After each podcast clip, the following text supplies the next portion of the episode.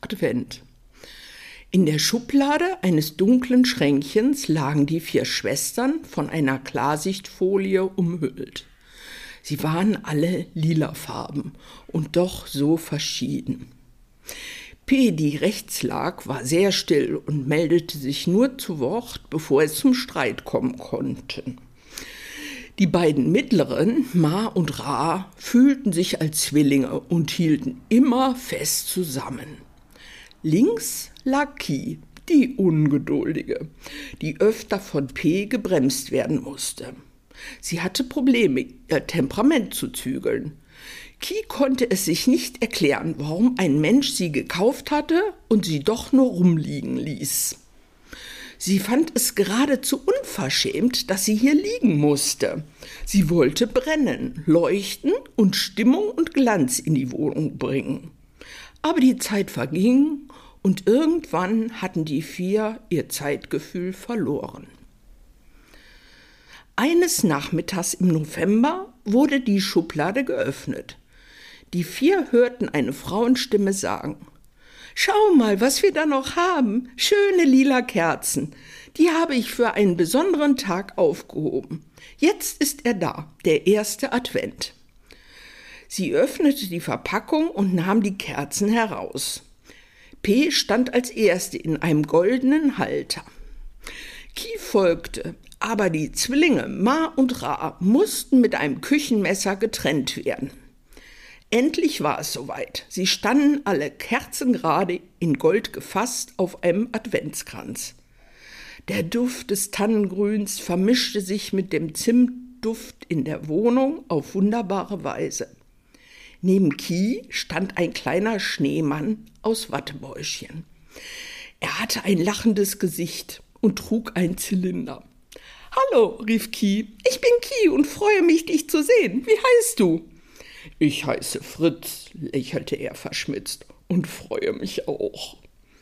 Ihre Kerzenschwestern warfen sich wissende Blicke zu. Es war typisch für Ki, gleich wieder per Du mit ihm anzubändeln. Sie konnte wohl nicht still und andächtig dastehen und den Augenblick des Entzündens abwarten. P sah sich in Ruhe um.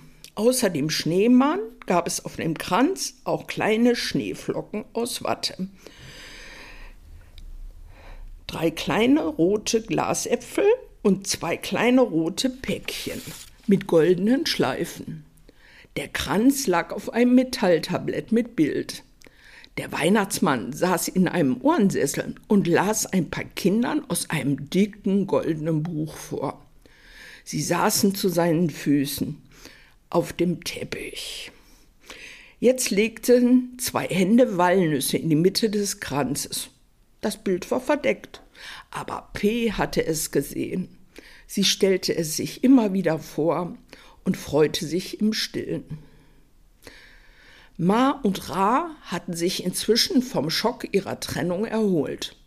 Sie freuten sich, gemeinsam auf dem Kranz zu stehen. Es hätte auch anders kommen können. Ein Leuchter im Wohnzimmer, ein anderer in der Küche. Auch sie schauten sich um. Der Kranz schmückte den Wohnzimmertisch. Er stand vor einem englischen Ledersofa mit goldenen Schinskissen. Seitlich stand ein Ohrensessel aus Leder. Zwei Wände waren mit Bücherregalen vom Boden bis zur Decke geschmückt.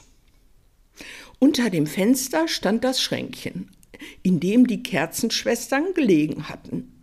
Auf ihm tummelten sich kleine Schneemänner aus Steingut in goldenen Streusternchen. Auf der Fensterbank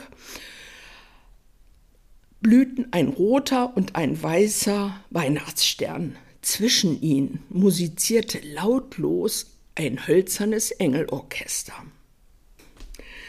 Draußen dämmerte es. Die Deckenlampe wurde gedimmt. Zwei Menschen ließen sich auf dem Sofa nieder. Der Mann entzündete das Streichholz. Lass die Kerze neben dem Schneemann, bitte bis zuletzt, hörten sie die Frau sagen. Als erstes wurde P entzündet. Sie strahlte vor Freude. Ki strahlte auch, denn sie war froh, warten zu dürfen. Sie hatte sich in Fritz verliebt. er wohl auch in sie, denn auch seine Augen hatten einen besonderen Glanz. Selbst Ma und Ra waren zufrieden. Sie waren sicher, am nächsten Sonntag, dem zweiten Advent, zusammenzubrennen. Draußen fiel der erste Schnee. Festliche Musik erfüllte den Raum.